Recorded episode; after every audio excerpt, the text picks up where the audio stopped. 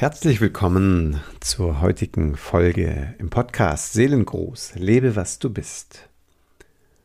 Das Thema der heutigen Sendung ist Selbsterkundung. Selbsterkundung Teil 2. Ich habe ja beim letzten Mal davon gesprochen, wie hilfreich das sein kann, wenn wir uns vergegenwärtigen, in welchem Modus wir eigentlich gerade unterwegs sind.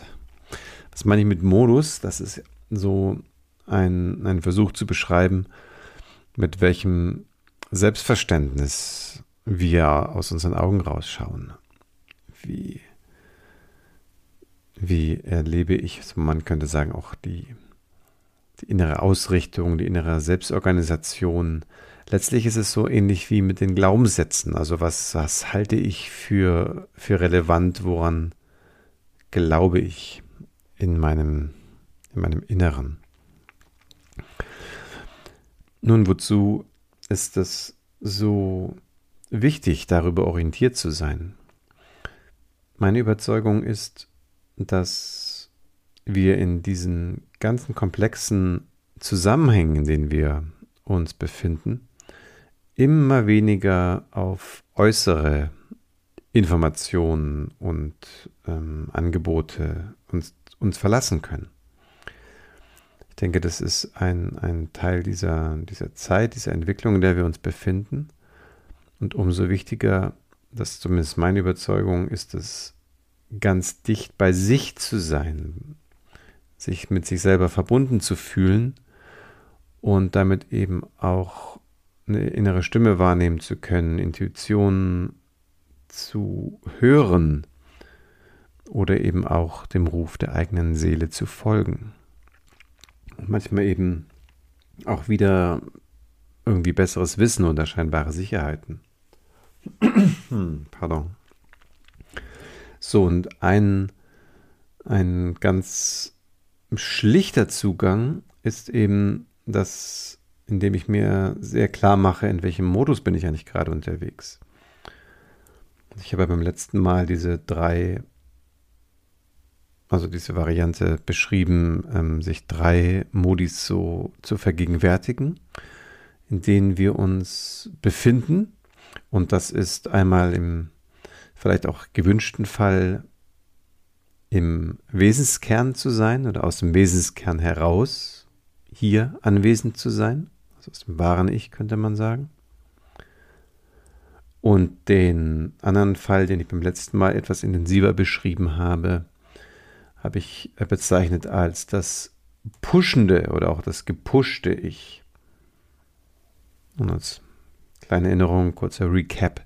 Damit ist er gemeint, wenn wir in so einer Haltung sind, wo wir davon ausgehen, dass wir an uns oder an der Welt unbedingt was zu reparieren haben. Wir müssen irgendwo weiterbauen, reparieren, optimieren. Und ähm, naja, das ist ja, glaube ich, schon hinlänglich bekannt, dass wir dann eher diesem Optimierungswahn ähm, häufig folgen, statt eine wirkliche Selbsterkundung zu machen, die auch in irgendwie eine Selbsterkenntnis mündet. So, dazu habe ich im letzten Podcast einiges gesagt ähm, und auch den realen Fall ein bisschen beschrieben, in dem ähm, ich das so ein bisschen erlebbar gemacht habe, wie kostbar das sein kann, über dieses Erkennen, ach, jetzt befinde ich mich gerade, in dem Fall war es eben das pushende Ich, in diesem alten Manöver und indem ich mich meiner inneren Motivation zuwende, sehr inniglich und da wirklich im Moment auch mit dem Herzen verweile, dann erleben kann, dass ich von hier aus ein bisschen aus diesem alten Programm rausgleite und in meinen Wesenskern, in mein wahres Ich hineinschmelze. Ja, das kann unwahrscheinlich befreiend, auch ermächtigend sein, auch unwahrscheinlich erleichternd, fast eine Erlösung, also eine irre Entlastung, wenn etwas in mir ganz, ganz tief realisiert, ist es ja gar nicht notwendig, sich selber so dermaßen zu optimieren oder zu pushen, und es eben auch gar nicht bei anderen so der Zugang ist, der allzu viel verspricht. Häufig im Gegenteil. So, nach dieser kurzen Zusammenfassung jetzt heute der Fokus auf dem, was ich das sich veräußernde Ich genannt habe. Das ist, man könnte es anders formulieren, das kernlose Ich. Ich habe beim letzten Mal nicht so doll unterschieden jetzt zwischen Ich und Selbst. Ähm, ich habe es jetzt ein bisschen synonym gebraucht.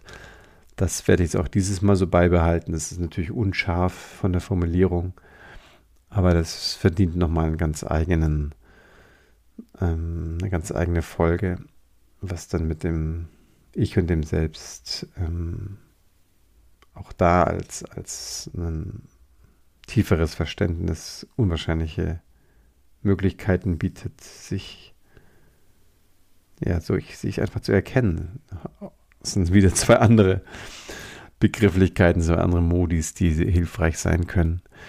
Aber ich will es heute jetzt ganz, ganz einfach halten und mit dir über das sich veräußernde Ich sprechen, das, das kernlose Ich. Und gleich vorweg möchte ich eine Besonderheit da erwähnen. Und zwar gibt es da gerade in der eher vielleicht spirituell orientierten ähm, Szene oder bei Menschen, die auch ja wie ich selber sehr, sehr stark ähm, über Empathie arbeiten. Also das betrifft auch viele, viele hochsensible Menschen, viele Hochempathen. Und es gibt da manchmal so eine Verwechslung, weil der, der dieser entgrenzte Zustand, dieser sich veräußerte, aber eben kernlose, der hat eine recht große Schnittmenge auch zu einem Erlebnisbereich oder Erlebensbereich im wahren Selbst.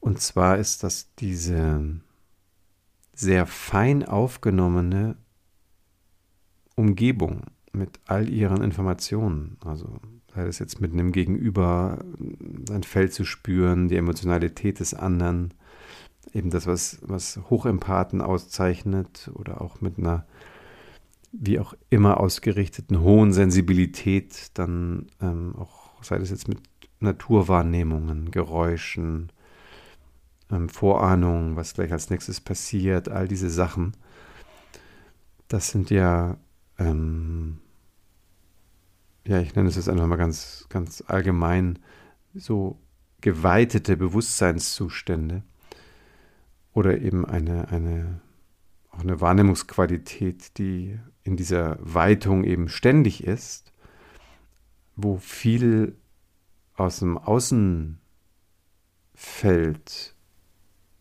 im Geist bewusst wird. So, und das ist in der Regel auch so, wenn wir ganz in uns gelandet sind, ganz in unserem Kern selbst ruhen, in unserem Wesenskern so gelassen zu Hause sind und gleichzeitig so wach, dass wir recht anstrengungslos sehr, sehr viel wahrnehmen und aufnehmen. So, was ist jetzt aber der große Unterschied? Ich habe es schon ein bisschen angedeutet mit dem Wort, äh, es ist etwas kernlos. Stell dir eine eine Kirsche oder für mich ist auch mal ein Pfirsich ohne Kern vor. Das ist nach recht kurzer Zeit, ähm, würde ich mal vermuten, eine ziemliche Matsche. Und das ist eben auch die Gefahr beim sich veräußernden Selbst. Dass also ein, eine Art Zerfließen passiert, sowohl mit den Informationen, die direkt von außen kommen, als auch mit Qualitäten, Strömungen, Informationen, auch Emotionen, die vom, vom eigenen Inneren kommen. Also wenn ich nicht mit auch im Kern wohne, ist auch mein eigener, mein eigener Fluss der Emotionen ein bisschen so wie eben ein, eine Kirsche ohne Kern, ein Pfirsich ohne Kern. Und ich werde ganz schön ähm, ähm, gebeutelt oder ausgebeult. Ich muss mir eben einen Schluck Wasser trinken.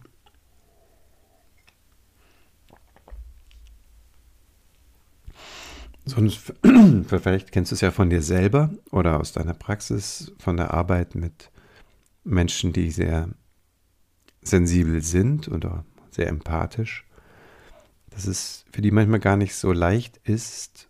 Und jetzt kommt die Brücke zum Kern selbst. Das ist noch nicht der Wesenskern, aber zum Kern selbst, so nenne ich das heute mal, ist dieser Umstand, wie schwer oder leicht fällt es mir, mit meinen eigenen Bedürfnissen in Kontakt zu kommen. Also die Wahrnehmung meiner eigenen nicht nur Befindlichkeit, das ist auch eine Brücke, aber ich würde mal das so sagen als eine, eine Hängebrücke, eine kleinere Brücke, weil die Befindlichkeiten eben sehr flüchtig sein können oder sehr schwankend, während die Wahrnehmung von einem eigenen echten Bedürfnis schon eine sehr starke Orientierung gibt im, im Innenraum.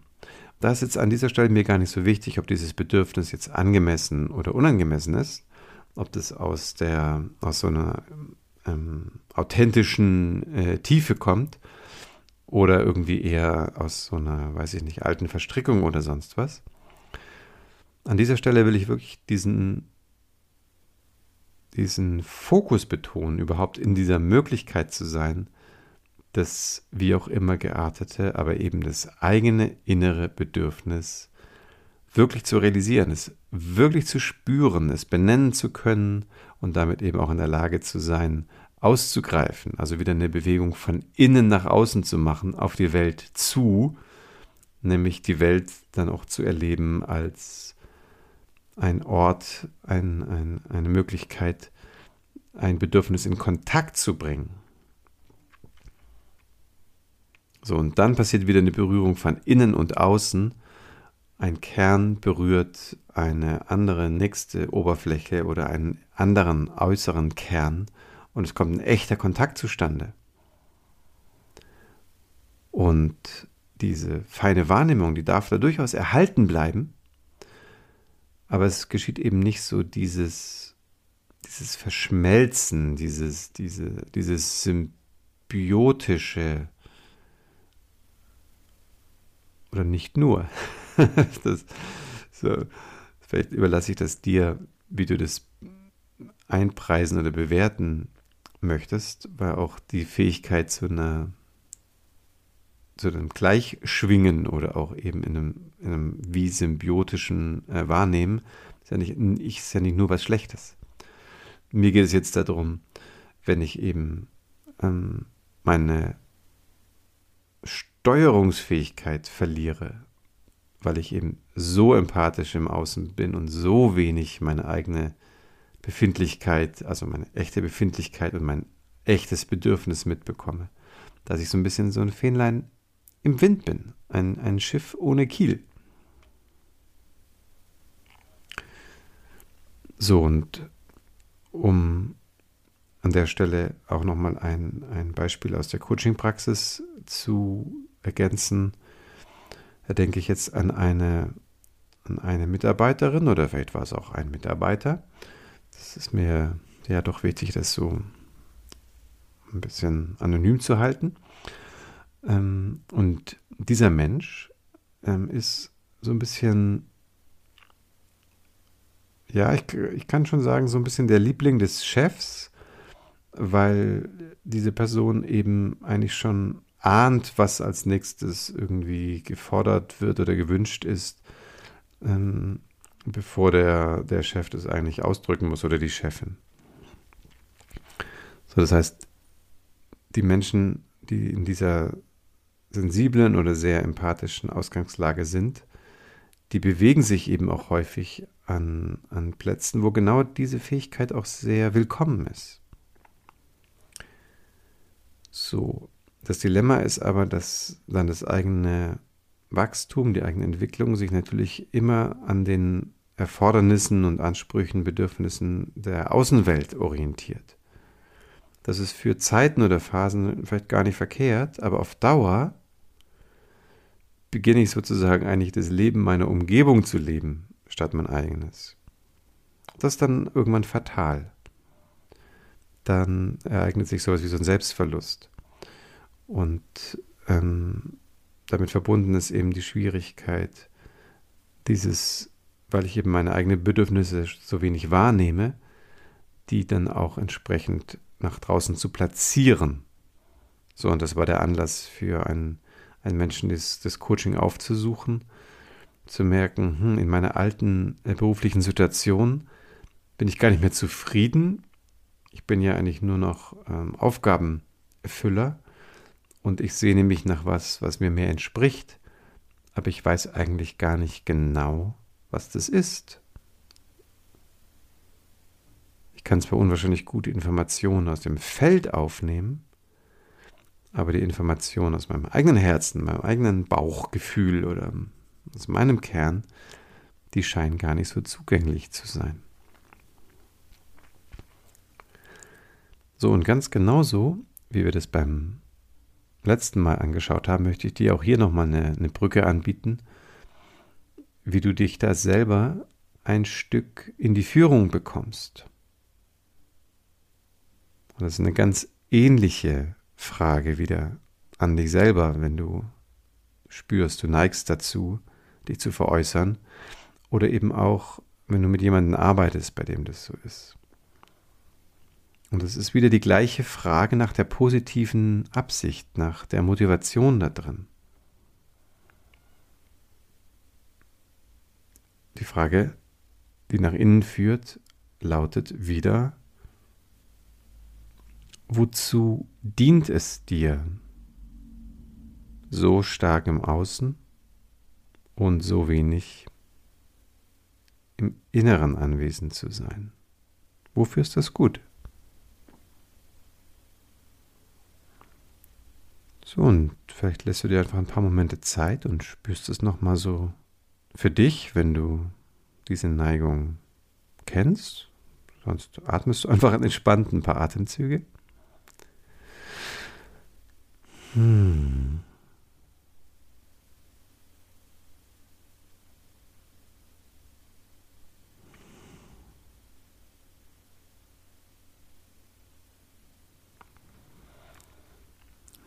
So, und jetzt wirst du vielleicht merken, dass es hier ein bisschen schwieriger ist, das zu beantworten, als beim letzten Mal, als ich so vom pushenden Selbst gesprochen habe und dann die Frage eben war, wozu ist es denn gut, sich so doll zu engagieren oder zu optimieren oder reparieren zu wollen?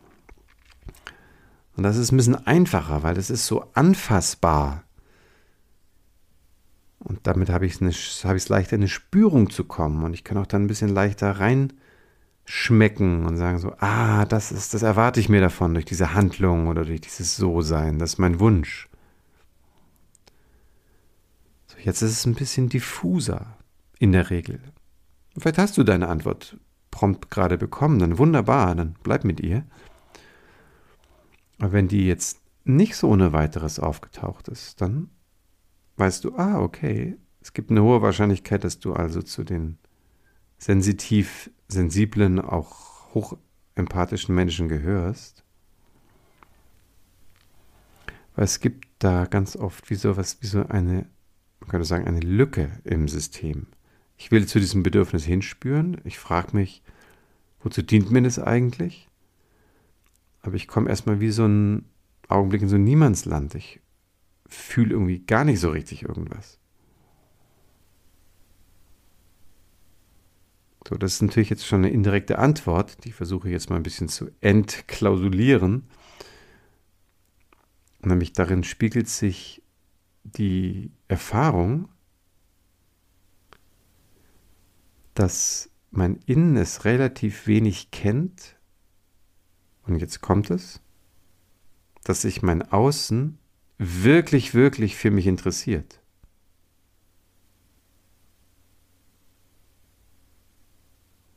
So, aber anders als beim, bei dieser Pushy-Strategie wählt der Sensible, der Hochempathische eher den Weg, das Außen, man könnte sagen, tiefer erfassen zu wollen. Was ist denn da los, dass sich da keiner für mich interessiert? Ich bleibe also erstmal mit meinem Aufmerksamkeitsschwerpunkt außerhalb von mir. So, und jetzt möchte ich, um auch an der Stelle aber so ein, ein, ein Stück weit die Spannung ähm, zu lösen, also eine erste Brücke anbieten, greife ich jetzt einfach ein bisschen in den etwas allgemeinen, zugegebenermaßen, das ist jetzt ein sehr allgemeines Tool, sozusagen so ein, ein Schraubenzieher, mit dem man vielleicht auch mal irgendwie einen Briefumschlag aufmacht. Und ich möchte dir also eine Art vorgefertigte Situation anbieten, um einen Klärungsschritt hier machen zu können. Und das ist ganz direkt die Vorstellung, okay, ich spüre mein Bedürfnis nicht so sehr, es ist nicht so leicht, meine Aufmerksamkeit nach innen zu wenden.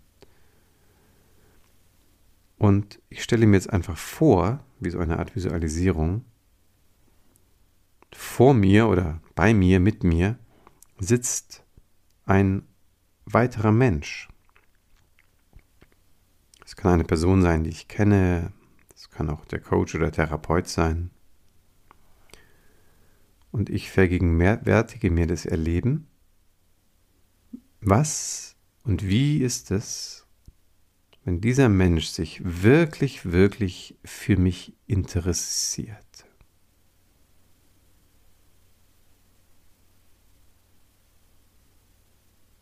Ich lade mein Jetzt-Erleben ein, mit dieser Vorstellung in Kontakt zu kommen. Und das ist ja eben ganz häufig die Umgebungsbedingungen, die eine ganze lange Zeit so fehlte, dass mein Selbstverständnis immer wieder reinkippt in das eher kernlose, sich nach außen gestülpte Selbst. So, und das ist jetzt einfach wie so eine kleine Visualisierungsübung, die dir helfen kann, wieder zurückzustülpen Und gönn dir einfach ein, zwei, drei Atemzüge, dir wirklich vorzustellen, wie fühlt sich das an? Und das ist natürlich jetzt nur so ein, ein erster, erster Geschmack, so ein bisschen so Fährte aufnehmen. Aber wenn du merkst, das macht Sinn für dich, dann, dann führ das ruhig in einem ruhigen Moment nochmal weiter fort. Kannst einfach mit reinnehmen in deine Praxis. Was erlebe ich? Wie fühlt sich das an? Wenn ich wirklich erlebe, jetzt, in dieser Sekunde, dass da ein Mensch ist, ganz bei mir, der sich wirklich von Herzen für mich interessiert, der sich wirklich engagiert, auch vom Verstand her mich zu verstehen, mich zu fühlen von seinem ganzen Körper her.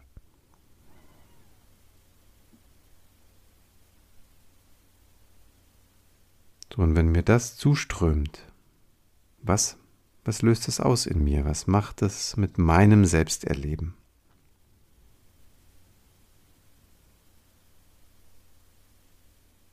So, und wahrscheinlich macht es erstmal so etwas wie so eine Art, fast wie so ein bisschen so ein neugieriges dem mitfolgen wollen nach innen. Ach so, wenn sich derjenige da draußen so für mich interessiert, da muss ich doch mal mitschauen da scheint ja irgendwas von Interesse in mir zu sein. Da gibt's wohl was. Sonst würde der Außen ja nicht so zugewandt da sein.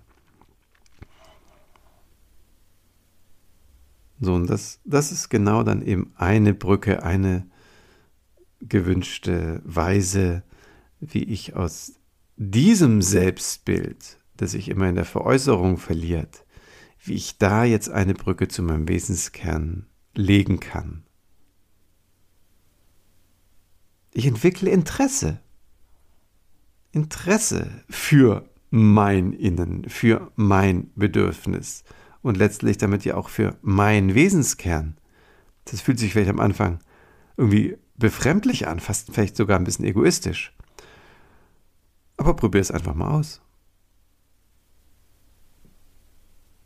Gib dem Pfirsich eine, einen Kern, gib der Kirsche wieder einen Kern. Bleibe sensibel und empathisch für dein Außen. Aber hier mit dieser kleinen Inspiration hast du vielleicht ähm, jetzt ganz praktisch erlebt, wie du dir immer wieder eine Brücke bauen kannst, wenn die Verbindung mal ein bisschen verloren geht oder dünner wird. Bist du ein wunderbares Wesen. Also folge dir mit echter Neugierde, mit echtem Interesse